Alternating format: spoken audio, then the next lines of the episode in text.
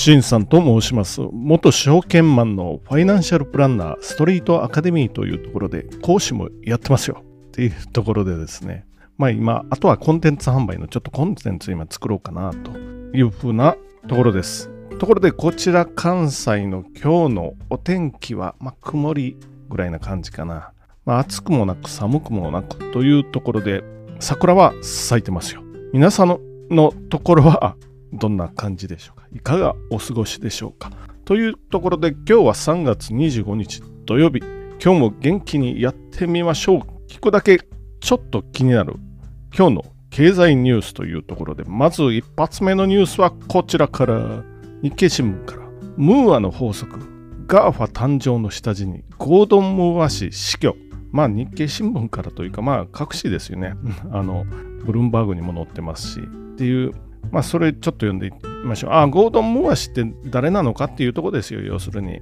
インテルの共同創業者ですよ。ウィンテルと、あの、インテルですよ。で、ムーアの法則の提唱者。24日、お亡くなりになりました。ところですよね。まあ、結構なおじいちゃん。で、まあ、今やですよね。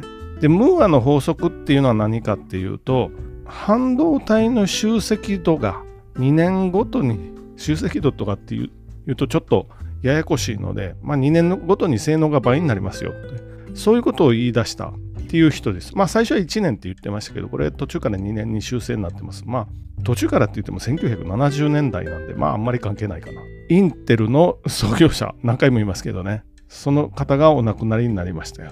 で、例えば2倍に性能がずっと上がっていってますよと、2年ごとに2倍ですよ。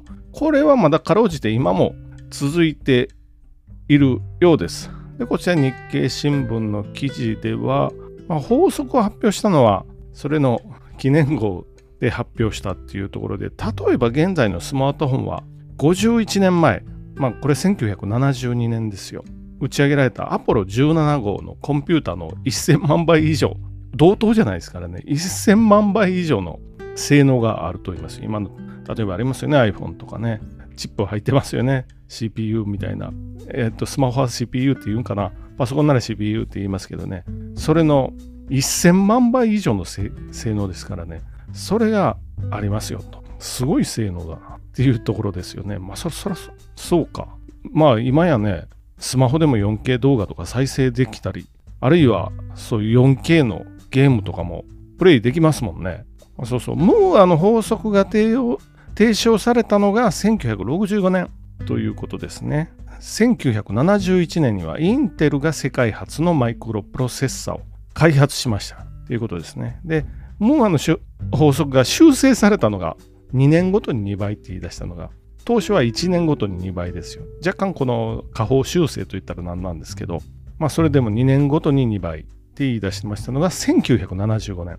インテルの会長になったのが1979年。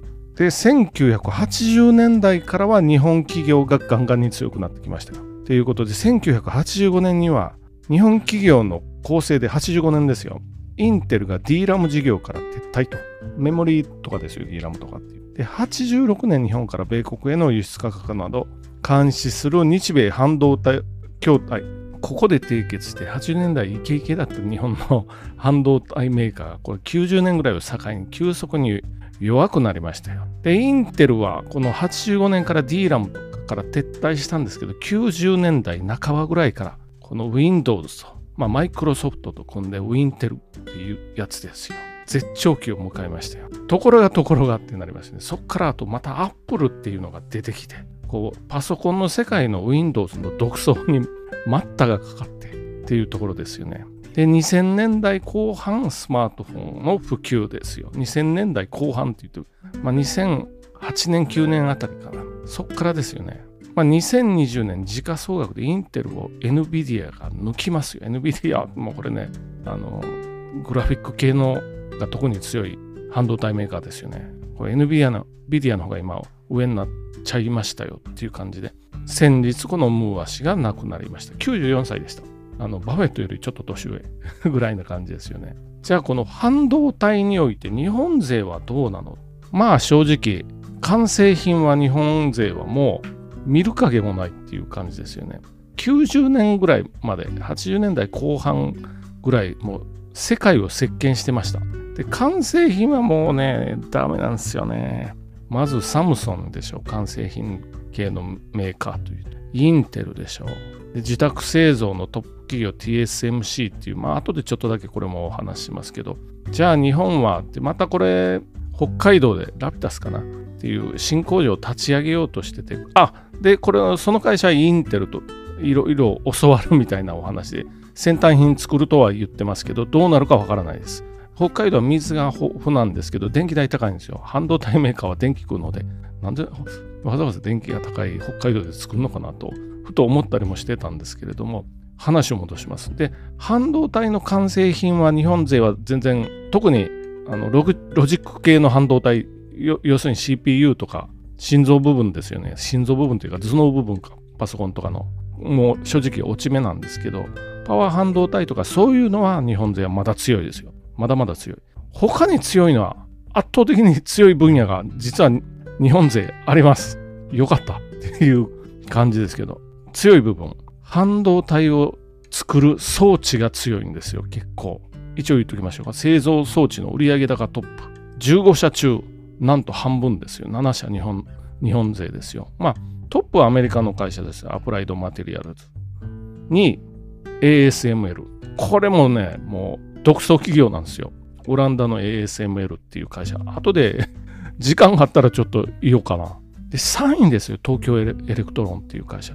これはコードコータデベロッパーっていう分野においては世界シェア何パー？もう90%近いとかね。それぐらいのシェアありますよ。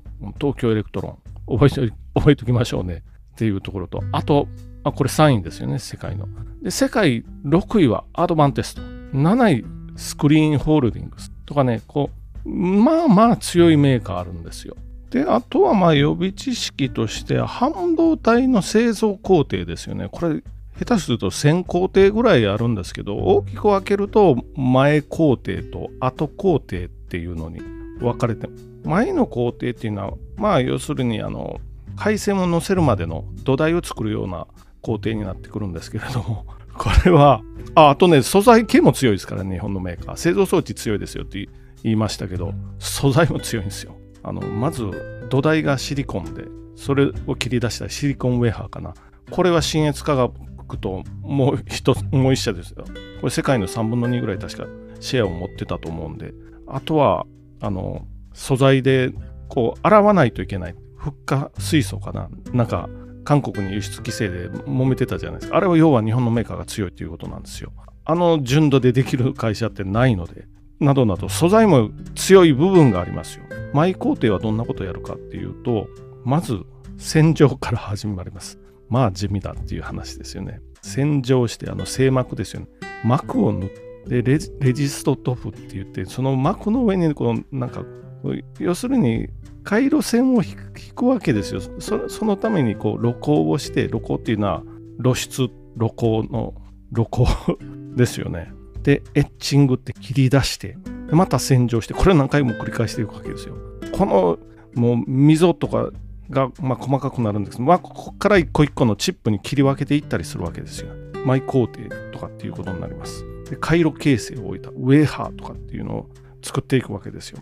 後工程っていうのは回路形成済みのウェハー。さっきの前工程で作ったの完成品がウェハーっていうんですけどさらに裏面を磨くわけですよ。もうガラスのようにバーッと磨いていてこの磨くのもまた日本の会社強い会社ありますよと。で一個一個この切断していくわけですよね。大きなのをこの切手台ぐらいに切断してチップを作っててそのチップをこのチップを作るのが結構大変なんですね。あチップ作るのはその完成品のメーカーとかそういうところが作りますけどね。チップを土台に固定してとかそのまた樹脂を塗ってとかってそういう工程がもういろいろいろいろあって樹脂風刺とかって言ってますけどこれもまた日本のメーカーが強かったりします。でその半導体の完成品作るのは当然インテルとか今ずっとお話してきましたよね。あるいは TSMC ってもう一方では TSMC っていうファウンドリーとかって言います。インテルはありますよね。コア i7 とか作ってない。あれはインテルが自分のとこで企画して設計して製造までやってるんですよ。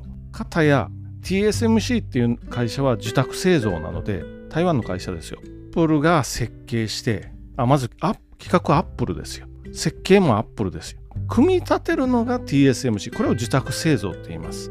で、その受託製造する会社をファウンダリーとかって言ったりします。ファウンダリーもしくはファウンドリーとかって言ったりします。まあどっちも一緒の意味なんですけど、このファウンドリーメーカーで世界一なのが TSMC。その TSMC を 欲しくてしょうがないのが中国ということになります。で、その TSMC 絡みのニュースを一丁言っておきましょう。日経新聞から TSMC 半導体2ナノ本格化ドローン空撮4工場建設計画25年量産へってこれは日経新聞ですよ。で、ちょっと読みます。TSMC が2ナノ品と呼ばれる世界最先端半導体の新工場建設を本格化させ始めた。その様子を本社がある台湾北部、あまあ上空からドローンで撮らせてもらいましたよっていうだけの話ですけどね、まあ実際に建ててるっていうお話ですよね。半導体市場は昨夏から大きな落ち込みを見せるが、TSMC MC は投資の手を緩めていない。台湾有事も懸念される中、先端半導体の台湾集中が一段と進む状況が最新映像から伺えるっていうこと。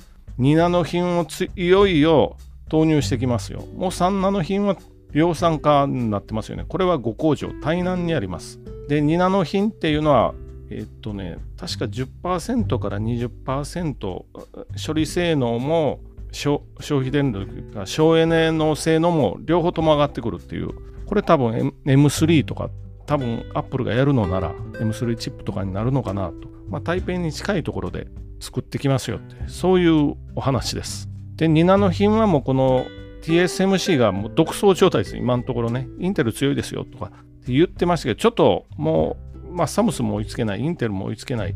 ちょっとインテルはね、企画は自分のところでやってますよとか言ったんで、ちょっとだけ違うんですけど、微妙に。TSMC は設計はアップルですからね。アップルの M2 とか作るときですよ。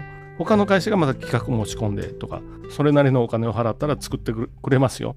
で、日本の会社は全然いかないですよ。その先端どころか、もう40ナノぐらいしか作れないですよ。これ2ナノとかって言ってますけど、40ナノ、この数字が上がれば上がるほど、まあなんていうか、性能落ちるんですよ。言ったらパソコンの心臓部分とかにはならないということですよね。日本は40ナノしかできないけど、さっき言った北海道で2ナノ品作るとかなんとかって言ってますけど、それ40ナノしか作ってないところ、人ができんのっていう話ですよ。高校野球で地区予選敗退してる人がいきなりメジャーリーガーになれるんかっていう話ではあるんですけど、まあやるって言ってるんでね、まあここは温かく見守りたいなと思いますけど、まあこの TSMC にお話を戻しますと、まあ、ニナの品の工場を今もバンバン作ってると。で、さっきの機械製造装置のお話しましたよね。これ、ある分野で、ある分野って、まあ、専門的すぎてな、なんだ、あの、製造工程で先端品を作るのに必要な機械って、第2位の ASML しか持ってない機械があるんですよ。作ってない機械が。量産化とはいえ。